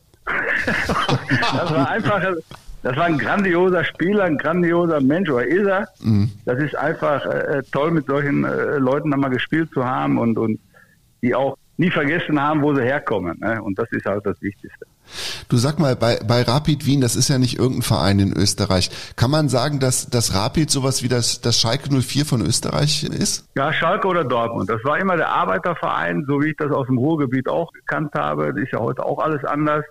Aber damals war ja auch so im Ruhrgebiet, ich weiß ja noch von meiner Verwandtschaft und alles, fleißige Arbeiter, die sich nie was erlaubt haben, aber die haben sich dann erlaubt, die wollten mal zum Fußballspiel gehen. Und so war es bei Rapid Wien eigentlich auch. Und deswegen ist auch die Fangemeinde in Wien immer die größte gewesen, äh, bei Rapid Wien. Mhm. Du hast ja, alles, alles nicht in den Verhältnissen, wie es in Deutschland ist. Aber ja. man hat immer schon äh, sehr viele Fans gehabt äh, für österreichische Verhältnisse ist auch ein sehr beliebter Club. Wie gesagt, es ist ein Arbeiterverein gewesen. Ne? Ja. Wenn ich nach Wien komme, muss es immer diese Wurst sein, wo Käse drin ist, wo der Käse rausläuft aus der, aus der Wurst Boah. am Stephansdom. Äh, was, was ist das? Ist so, Burkhard. Nein, ich, ja, das war so, ich habe da Party gemacht und dann am nächsten Morgen brauchst du irgendwas, was dich wieder in den Tag reinbringt. Hast du keine salzige Leber? Nee, Ja, das kenne ich auch. Die Das kennst du, ne? Die sind, ja, die sind auch ein bisschen morgens früh auf. Die sind auch, wenn man Ja. mal abends ein bisschen länger unterwegs ist, Ja, also morgens um fünf es Uhr hat mich gerettet da am Stephansdom, muss ich echt sagen. Was ist denn dein erster Ort, den du in Wien aufsuchst? Mein erster Ort ist erstmal da, wo ich ein vernünftiges Wiener Schnitzel bekomme. Das ist immer das erste. was Teller groß. Bitte? Teller groß mit Kartoffelsalat. Ja, oder Mayonnaise-Salat.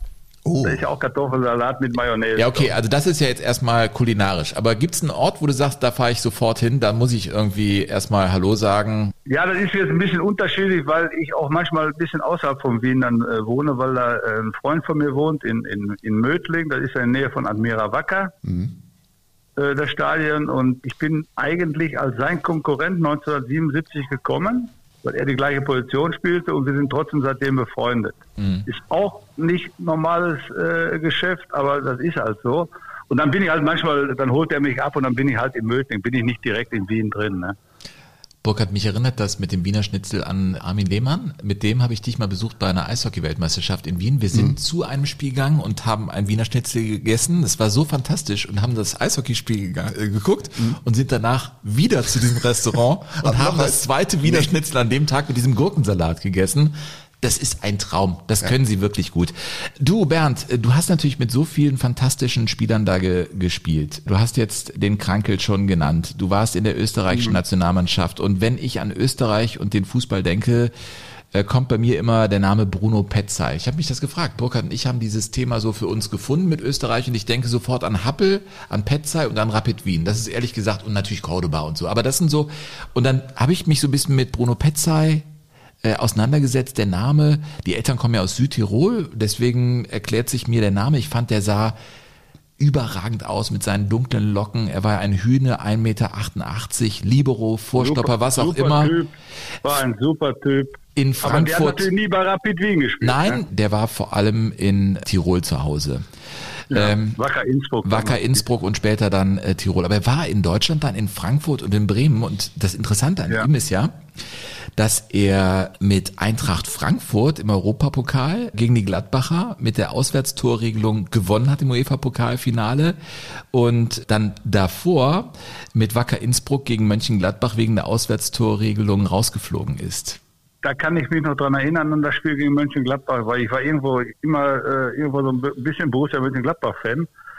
Und dann kann ich mich noch dran erinnern, habe ich das damals auch gesehen, das Spiel in Innsbruck. Boah, die haben eine super Truppe gehabt und Bruno, der war einfach der Fels in der Brandung. Wie gesagt, er war menschlich äh, ein toller Typ, ist leider viel zu viel, viel zu früh verstorben. Ich habe vor, vor einigen Jahren, als ich Trainer in Österreich war, ein Interview mit der Tochter geführt. Die arbeitet für Sky Österreich.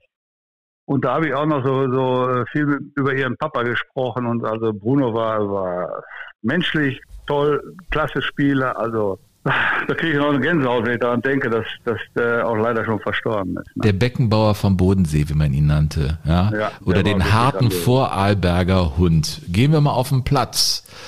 Und wir müssen natürlich nach Giron, das weißt du, mein lieber Bernd, weil da gab es ja dieses eine Spiel, das 1 zu 0 endete, Burkhard. Wir haben es beide gesehen. Ich war zehn Jahre alt, es war meine erste wichtige WM. Ich freute mich Du meinst, natürlich. alles da rauf und runter ging, ne? Ja, es ging Mit offenem Visier. Da ist der Mit Dortmunder, ne? Mit offenem Visier und Badehosen. Ja. Ja, ich meinte ja rauf und runter auf der Tribüne. Ein, ein. Wahnsinns, ein Wahnsinnskick für Als die, die Algerier mit den äh, Scheinen mit den, wedelten, mit ne? den, Pes Geldscheinen. mit den Pesoscheinen Ja, ja, winken. ja, Ja, ja. ja. war einfach eine ungünstige Ansetzung, Algerien vorher gegen Chile spielen zu lassen, sodass alle wussten, wie das, Spiel ausgehen muss. aber, aber, aber, aber dafür bin ich doch mitverantwortlich, dass seitdem alles zeitgleich sein muss. Ja, das stimmt. Also direkt oder in, ich meine, ihr habt euch das ja nicht vorher vorgenommen, oder? Nein, es war einfach die Konstellation, dass Deutschland vorher gegen Algerien verlor. Das war das Problem. Mhm. Ja, das So, stimmt. Und dann gab, war, war die, die Konstellation so, wenn Deutschland, Öst, also uns Österreich 2-0 schlägt, hätten wir nach Hause gemusst. Hätten wir 1-1 gespielt, wäre Deutschland nach Hause gefahren.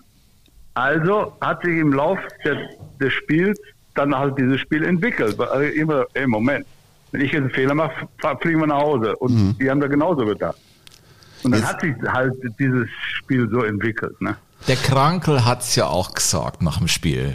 Sie haben dann 1-0 gewonnen. Es war ein Geschiebe, es war fürchterlich, es war schier. Aber glaubt's mir eins, wenn ich in der 109. Minute, in der 88., in der 90. Ja. oder in der 92. im Ballen gekriegt hat, in Strafraum, ich hätte schon das Goal gemacht und Deutschland wäre wieder nach Hause gefahren. Das kennt's mir, glauben. Ich glaub's. Ja, aber dafür, Ja, hätte, der, der, dafür hätte der Ball da erstmal hinkommen müssen. Bernd, Aber ne? die, ja, wollte gerade sagen, die Gefahr war ja nie, die war ja nie gegeben. Stimmt das eigentlich, dass der Breitner, ich meine, Deutschland hat ja, glaube ich, in der 11. oder 12. Minute das Tor durch Rubesch gemacht, dass der Breitner zwischendurch zu euch gekommen ist und gesagt hat, jetzt seid mal vorsichtig, weil der irgendwie, der, der Prohaska fing dann ab und zu an, irgendwie so ein, so ein wildes Solo zu starten und äh, der Breitner kam dann zu euch und hat gesagt, jetzt mal vorsichtig, Freunde, wir sind doch beide weiter. Ja, das, das weiß ich nicht, da war ich vielleicht zu weit hinten. Also das habe ich nicht mitgekriegt. So der wüsste ich auch nicht, ehrlich nur, gesagt.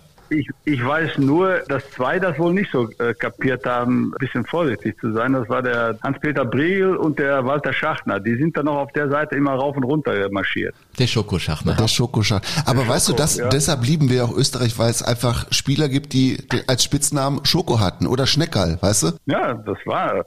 Aber nochmals, das waren auch alles tolle Spieler. Ne? Wir haben eigentlich, das waren ja in der Stammmannschaft, glaube ich, sieben oder acht Legionäre. Alles andere kam ja so wie ich dann von Rapid Wien oder Austria Wien. Das war einfach eine richtig gute Mannschaft. Nur, wir hatten, ja, wir hatten Trainer, muss ich ganz ehrlich sagen, Regeneration kannten die sowieso alle früher nicht.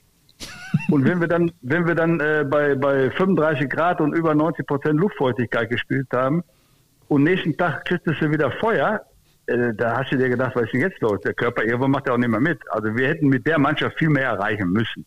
Da bleibe ich auch bei. Ja, das war eine Hochphase des österreichischen Fußballs und es gab auch die anderen Phasen. Aber weißt du, was ich für einen Eindruck gewinne? Wir machen ja heute Tu Felix Austria. Das ist die, der Mhm. Titel unserer Ausgabe. Das wirst du kennen, du glückliches Österreich. Das fast egal, was passiert in Österreich, es geht irgendwie immer weiter und man verliert seinen Humor nicht. Wenn wir ein paar Jahre weitergehen, du erinnerst dich vielleicht äh, an den 12. September 1990. Man konnte ja kaum glauben, was da passiert in Torshavn, äh, als die Färöerinseln gegen Österreich gespielt haben. Da sind die ja völlig durchgedreht, die Reporter äh, auf den Inseln.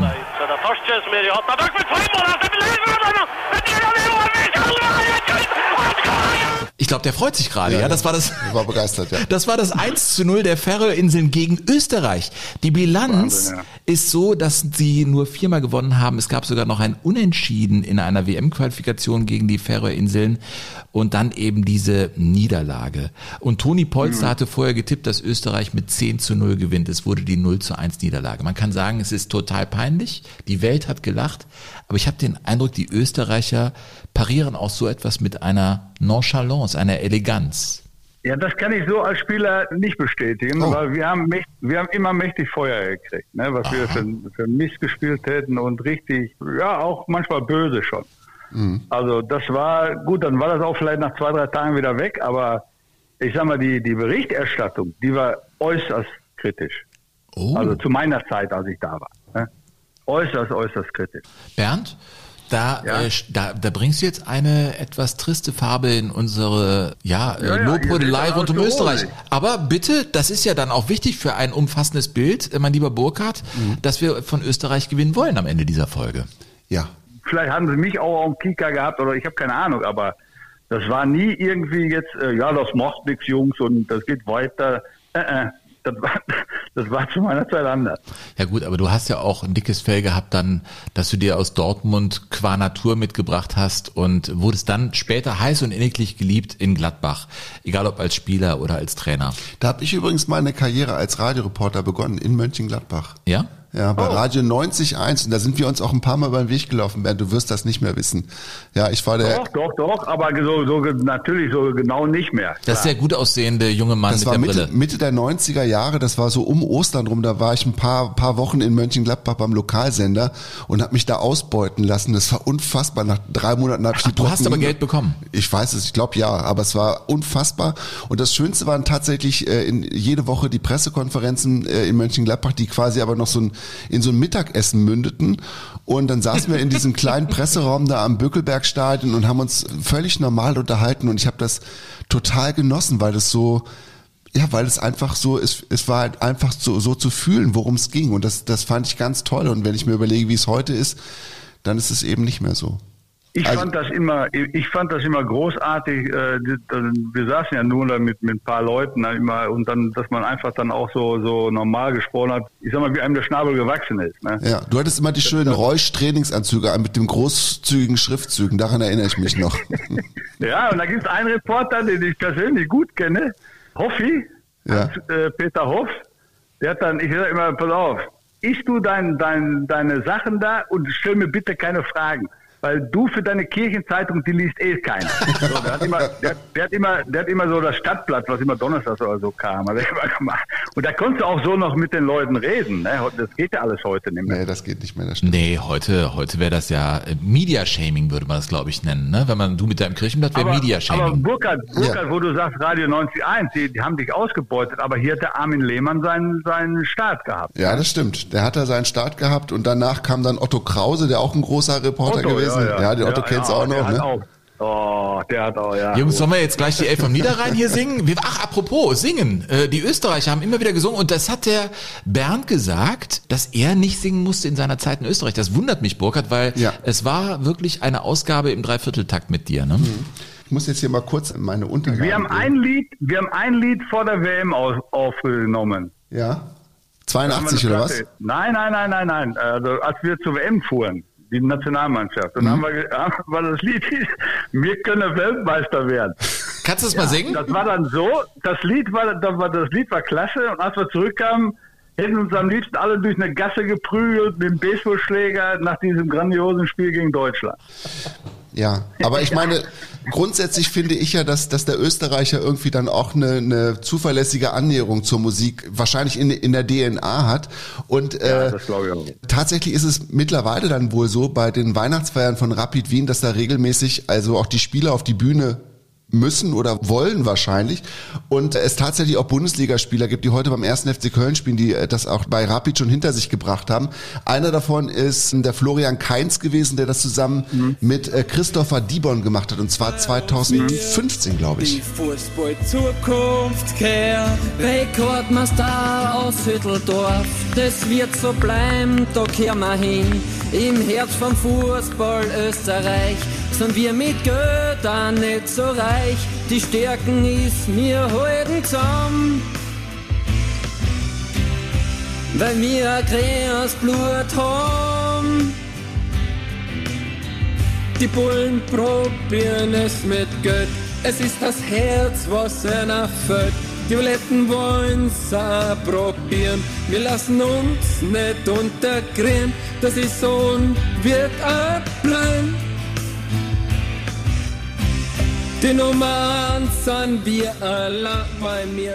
Das war echt der Keins, oder was? Das war Hat der, der Gitarre der hat selber auch Gitarre gespielt, genau.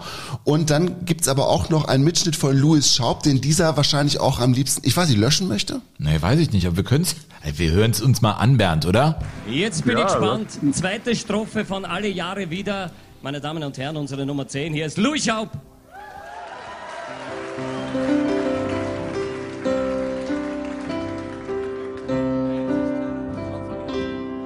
Wann fange ich an? Ich sag das jetzt. Eins, zwei, drei, vier. kehrt mit seinem Segen ein in jedes Haus. Geht auf allen Wegen mit uns ein und aus. Louis Schaub. Ja! Ein super Fußballer ist es. Und gesungen hat er auch Bernd. Also das singen, Ja, singende Fußballer, das ist Dank. spannend. Gott sei Dank ist er Fußballer und verdient sein Geld damit, weil sonst wäre er verhungert aber aber äh, diese Rapid-Weihnachtsfeiern habe ich leider bisher noch nicht mitgemacht. Ich habe zwar immer eine Einladung auch und das finde ich super, dass der ganze Verein, auch die Legenden eingeladen werden. Aber es ist immer die Jahreszeit, wo ich dann auch meistens in Urlaub bin. Das ist nur dieses Jahr, dass ich nicht in Urlaub bin, weil wir da äh, ja was in der Familie haben und deswegen äh, kann ich das nicht. Deswegen habe ich auch leider nie äh, an so einer Weihnachtsfeier teilgenommen. Aber was nicht ist, kann ja wirklich noch werden. Ich glaube, das Ja. könnte sich ja, aber lohnen. ich kenne nur die Fu- ich kenne nur die die Fußballer, mit denen ich gespielt habe und wenn man dann abends beim Heurigen saß, diese Lieder kenne ich, die Schrammeln und was weiß ich. Also da brauchten wir nicht selber singen. Burkhard, hast du jetzt auch Lust? Okay, nach, nach ein paar Vierteln haben wir dann auch gesungen. Es ist nämlich der gespritzte, den man da trinkt im Heurigen. Ne? Der Weißwein mit äh, ein bisschen Kohlensäure drin. Und dann, ja, mit, mit, mit, genau. da habe ich schon. Aber wir waren mehr, wir waren mehr für die puren Getränke. Ja, äh, Bernd, ich habe tot, und das ist vielleicht, äh, finde ich total schön, ich habe jetzt äh, unbändige Lust, mal wieder nach Wien zu fahren. Und wenn wir uns da über den Weg laufen würden, ich glaube, wir würden irgendeinen Heurigen abschließen. Also da bin ich mir ziemlich sicher. Das glaube ich. Da kannst du auch sicher von ausgehen. Ja, Bernd, über deine sechs Jahre bei Rapid Wien und den österreichischen Fußball. Äh, es, es war wunderbar mit dir darüber zu sprechen und dass du uns da so Einblicke äh, hast gewähren lassen. Vielen Dank. Ja, nicht zu danken. Bernd, äh, vielen Dank und toi toi toi, halt den Kopf schön über Wasser, bleib gesund auch im neuen Jahr. Ja, danke. Ihr auch. Und ich habe ich hab gerade extra den Jupp Heinkes stehen lassen, weil ich war kurz an der Bank und der Jupp war auch da. Und da sage ich, Jupp, ich muss nach Hause, ich kriege einen Anruf. Aber wenn ich gewusst hätte, dass er erst so spät anruft, hätte ich mich auch noch ein bisschen mit ihm unterhalten können. Wir haben vorher uns. So ist das Leben Ja, manchmal. Österreich war so spannend. Vielleicht ist es auch nicht die letzte Ausgabe zum Thema Österreich. Äh, dann grüßt den Ja, Jupp. ich sag mal, ich sag mal vom Sportlichen her und so, da waren ja damals oder heute auch nicht so viele Vereine, die damit äh, wirtschaftlich mithalten können. Deswegen ist auch das Niveau nicht so da. Nein. Wir haben äh, zu meiner Zeit ja viermal gegeneinander gespielt. Da Ja. waren ja nur, nur, da war eine Zehnerliga und deswegen Mhm. hast du viermal äh, gegeneinander hast du auch 36 Spiele gehabt. Ja, ich, So, da waren natürlich viermal die Derbys gegen Austria Wien. Da ging es dann immer um Meister oder nicht Meister, weißt du? Ja, du bist ja wieder voll mittendrin. Dabei kannst du doch jetzt äh, dich mit dem Jupp da einen Weiher setzen und Enten füttern. Aber irgendwie der Fußball lässt eigentlich los, Bernd, ne? Nein, das ist halt so. Also ich habe auch, wie gesagt, sehr schöne Erinnerungen. Ja, klar. Ich habe natürlich, ich, ich bin da hingekommen, wir haben einen polnischen Trainer gehabt, Fußball kannte der nicht. Wir sind nur vorm Frühstück gelaufen mit Medizinbällen, nach dem Frühstück und damit das auch nochmal. So. Da waren wir, wir haben, wir haben Kraft gehabt ohne Ende. Gott sei Dank haben sie den nach, nach einem Monat oder nach zwei Monaten dann entlassen, weil wir kein Spiel gewannen. Und dann, und dann haben wir Fußball gespielt. Das war, deswegen sage ich ja, da hast du früher Trainer gehabt, wenn du heute so mit, mit einer Mannschaft trainierst oder die, mit denen so sprichst, kommen die mit drei Anwälten und drei Beratern an. So. Ja, stimmt. Das ist nun mal so. Ja. Ein- Ein direkter Zugang, haben wir auch gesagt im Podcast heute, auch ähm, ne, in dem Österreichischen, wie Sie sprechen, da ist auch was sehr Direktes, sehr Zupackendes Absolut, drin. Bernd, äh, ich äh, gehe fest davon aus, dass wir uns nicht zum letzten Mal zum Thema Fußballgeschichte gehört haben. Ich wünsche dir jetzt auf jeden Fall, gerne. wir freuen uns Jederzeit sehr gerne. und immer weiter, ne Bernd. Bernd Kraus heute in Jogo Bonito. Ja, mach's Ja, gut. bis dann. Tschüss. Guten Rutsch. Danke. Dann. Tschüss. Ciao, Danke. Bernd. Ciao, ciao. Äh, ja, Mensch, das ist ja, das ist ja cool. Bernd Kraus, oder? Es, er ist wirklich jetzt ohne Quatsch. Der war, also damals, als ich angefangen habe, ne, es war so ein unglaublich zugänglicher Typ. Ich habe das, ich habe das wirklich genossen, mit dem zu arbeiten. Und ich war ja, ich war ja Frischling. Ne? Und er hatte, er hatte überhaupt nichts ausgestrahlt, dass man irgendwie Berührungsängste haben musste. Und trotzdem hatte ich großen Respekt vor ihm. Er war ja damals auch einer der ersten, der mit der Viererkette angefangen hat in der Bundesliga als Trainer und so weiter. Ne? Und die Gladbacher damals mit Effenberg total erfolgreich, mit Heiko Herrlich, da mit, mit Darlin und so. Als gebürtiger Kölner erinnere ich mich auch an Kastenmeier, der aus Ja, der- 199 Das Metern äh, Bodo Igner mal einen reingewämst hat, der keine Mauer stellte. Mhm. Bernd Kraus, wie cool. Ich habe den auch mal getroffen in Einfachfußball, meinem Podcast, Mhm. wo ich äh, Leute dann einzeln spreche. Der ist ja in, in Gladbach immer noch da unterwegs, fährt mit dem Fahrrad dann zu so einem kleinen Café und setzt sich hin. Und es ist ein total normaler Mensch, ein normal Guy, der in den kleinen, einfachen Dingen sein Glück findet. Und das hört man, glaube ich. Äh, Ja, der Jupp Heynckes der eben den Jupp am Geldautomaten trifft. Wie geil. Oder ich meine, das ist doch das, wo du merkst, okay, das, das Leben ist immer noch da. Ne? Es ist nicht irgendwie, es, es ist nicht anders, nur weil du einfach mal auf dieser großen Bühne gestanden bist. Nee, also klar, manchmal geht der Fußball Longline oder äh, ist sehr griffig oder es gibt jetzt auf einmal einen Rebound oder so, aber Fußball ist auch anders. Und deshalb haben wir Jogo Bonito. Das war die Folge to Felix Austria. Ich bin ganz Was glücklich damit. war das schön? Also was war das bitteschön Mhm. für ein toller, wilder Ritt durch insgesamt acht Jahrzehnte Fußball in Österreich und ich habe das Gefühl, ich habe ungefähr nur ein Drittel von dem erzählt, was ich mir angelesen habe. Ich habe mir große Bücher wieder äh, bestellt in irgendwelchen Antiquariaten und so und ich habe noch viel, viel, viel, viel, viel mehr, Sven. Wir müssen Ja. das unbedingt nochmal machen. Wir müssen nur über das nächste Thema sprechen. Was willst du machen? Du, Ah, heute war's hab ich Vorschlagrecht oder hab- hast du Vorschlagrecht? Ich habe einen Titel, ich habe meinen Jungs erzählt, was ich cool finden würde, Mhm. weil es gab ja so viele Vierer und, und ich sag mal, sehr rustikale Spieler. Genau, wir haben ja Kein Mensch, kein Tier, die Nummer vier. Und ich würde gerne zum Thema Knochenbrecher und Menschenfresser einen Podcast machen. Boah, Splatter. Der Splatter-Podcast in Sachen Fußball. Da fallen mir so viele Sachen ein. Nicht nur das Foul von Goycochea an Diego Armando Maradona, sondern irre Spiele. gegen Völler. Es gibt so viele Schlachten im Fußball und wahnwitzige Geschichten und die will ich erzählen in Knochenbrecher und Menschenfresser. Ich freue mich drauf. Gefällt dir der Titel? Ja, super. Super, ich habe sofort ganz viele Bilder, ich muss sofort anfangen. Also, zwei Wochen Hausaufgaben, dann treffen wir uns hier wieder zum Frühstück. Was gibt's? Ich, ich, darf ich einen Wunsch äußern? Ja. Matt und Zwiebeln. Wird gemacht. Okay, also vielen Dank, dass ihr dabei wart. Äh, Wie gesagt, empfehlt uns gerne weiter. Wir haben Lust zu wachsen und brauchen das auch. Und in diesem Sinne wünschen wir euch kurze zwei Wochen, dann, dann hören wir uns wieder. Mit herzlichen Dank von Burkhard Hupe und von Sven Pisser. Macht's gut. Jogo Bonito. Das schöne Spiel. Der Fußball-Podcast mit Sven Pistor und Burkhard Hupe.